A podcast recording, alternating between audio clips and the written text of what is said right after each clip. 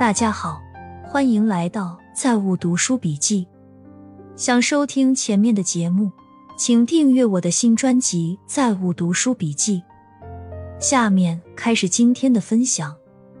生活对我们每个生命的伤害，更像是一件钝器，而不是利器。我今天还在思考这个问题，觉得那些看起来雄性魅力爆棚的老男人。老哥哥一定会包容保护你，以及不爱说话、看起来很内向、敦厚老实的男人就一定是老实人。这两个误区害了多少人跳入火坑？什么叫自以为是？就是认为自己是特例，能收服海王，能把海王养成备胎，能让条件、情商在自己之上的人快速上头，被自己吃死，以及能从老哥哥身上学东西和获利。你认为的老实人，你只是没见过他们看抖音大长腿小姐姐们跳舞时的样子，而小白兔都觉得自己可以利用老狐狸，殊不知自己才是一开始就被老狐狸选中的下酒菜罢了。一坂幸太郎在《华丽人生》中写道：“几十年来不断重复同样的生活和同样的工作，连原始生物都会厌倦。”人又如何受得了这种漫长的无聊呢？告诉你吧，人会对自己说：“人生就是如此。”然后他们就释然了。你说奇不奇怪？我反正不明白，他们到底有多了解人生，能这样断言呢？面对人生，每个人都是外行。你说对不对？到底是什么成为了现在的我们？是过去的每分每秒都组成了我们。做错的考试题，遇到喜欢却错过的人，你彻夜痛哭过，但又让自己重新振作起来的夜晚，上大学选择去的城市等等，就连那一趟傍晚时分错过了没赶上的公交车也是。下面是一位中产妈妈写给自家孩子们的忠告：亲爱的孩子们，我和你爸爸均来自底层的农民家庭。从野鸡大学毕业十五年了，来北京后使尽全身力气才赚了几千万的家庭资产。你们也住在了北京核心区，由于家庭养育、眼界、个人能力的限制，爸爸妈妈估计以后在事业上不会再有大的发展，所以现在就担忧你俩以后不会从原生家庭得到太多的帮助。妈妈有一些话想对您说：一。找对象尽量不要找比自己经济条件差的。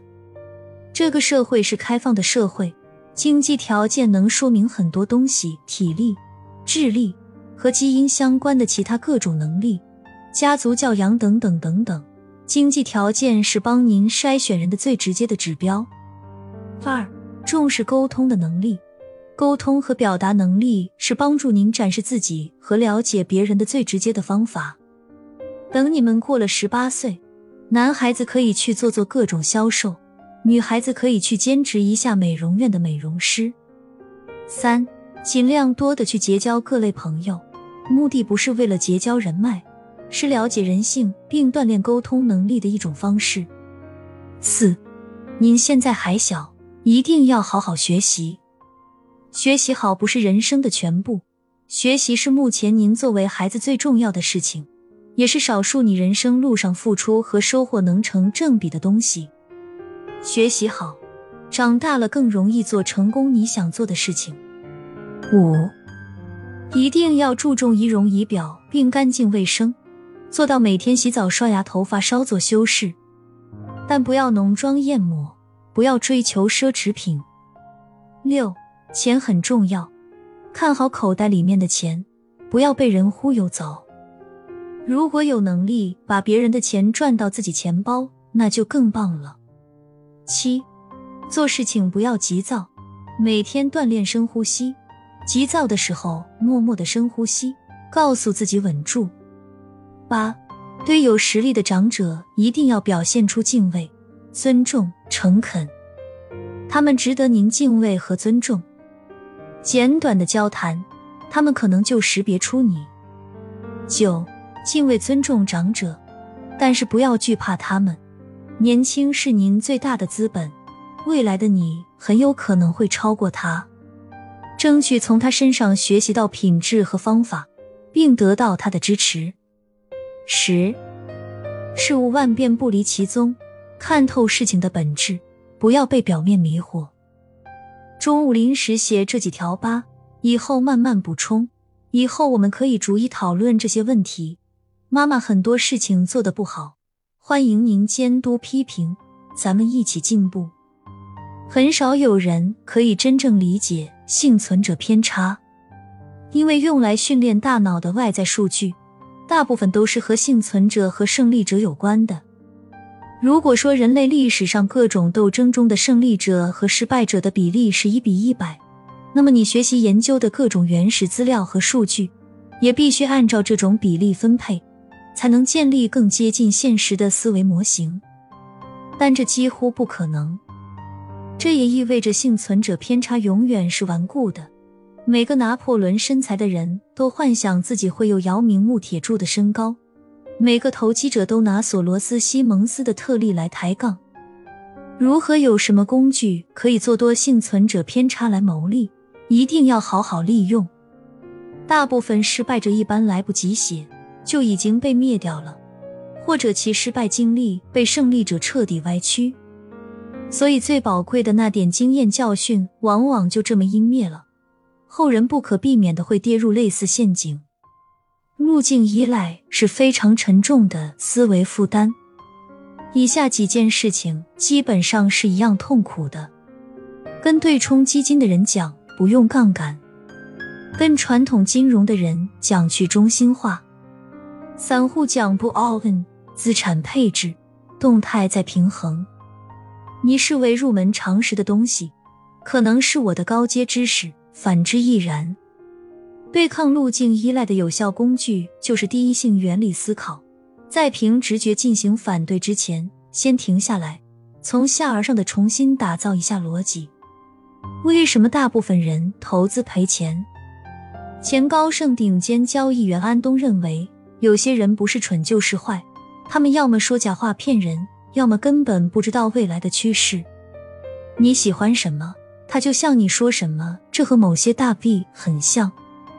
其中最害人的一句话是：每个人都可以做交易，交易很简单。我以前写过一句话：投资赚钱比创业赚钱还难。因为创业赚钱，你可以靠体力，靠区域壁垒；而投资赚钱呢，则是赢家通吃。就是世界上最优秀的智商跟你 PK。王尔德说：“为了自己，我必须饶恕你。一个人不能永远在胸中养着一条毒蛇，不能夜夜起身，在灵魂的园子里栽种荆棘。”莫言则说：“朋友能走过三个月的已不容易，能坚持六个月的值得珍惜，能相守一年的堪称奇迹，能熬过两年的才叫知己。”超过三年的值得记忆，五年后还在的，应该请进生命里；十年后依然在的，那就不是朋友了，已经是亲人，是生命的一部分了。